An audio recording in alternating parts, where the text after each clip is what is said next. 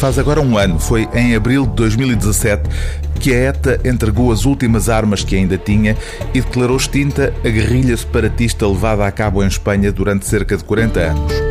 Um longo período de violência em que, de acordo com os números oficiais, o grupo terrorista basco matou mais de 800 pessoas. É esse o pano de fundo de Pátria, este romance de Fernando Aramburu, um escritor espanhol natural de San Sebastián, no País Basco, radicado na Alemanha há mais de 30 anos. No centro da história estão duas famílias desavindas, tendo como protagonistas duas mulheres, Bitori e Mirene, em tempos amigas íntimas. Sabemos desde o início que houve uma tragédia a separá-las. O marido de Bitori foi morto pela ETA. O filho de Miran é membro da organização terrorista.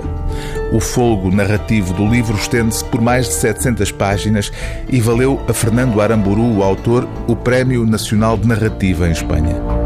A família da vítima abandonou a povoação depois do assassinato, mas Bitori regressa ao ouvir em 2011 a notícia de um cessar-fogo declarado pela ETA, um dos vários que os separatistas anunciaram ao longo dos anos, até se extinguirem por completo. É esse reencontro o motor da ação de Pátria, um romance que expõe a ferida ainda aberta depois de quatro décadas de violência no País Basco. Uma ferida exposta, narrada a várias vozes, inclusive é daqueles que só tarde demais perceberam ter sido manipulados. Interrogas-te: valeu a pena?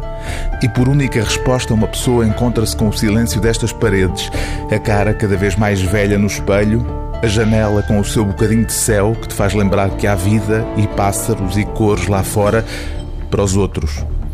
E se se interrogar o que é que fez de mal, responde: nada. Sacrificou-se por Euskal Herria. Muito bem, rapazote.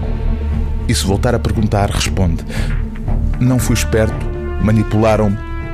Arrepende-se? Tem dias de depressão emocional.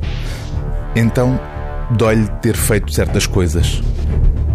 O livro do dia TSF é Pátria, de Fernando Aramburu, tradução de Cristina Rodrigues e Artur Guerra, edição Don Quixote.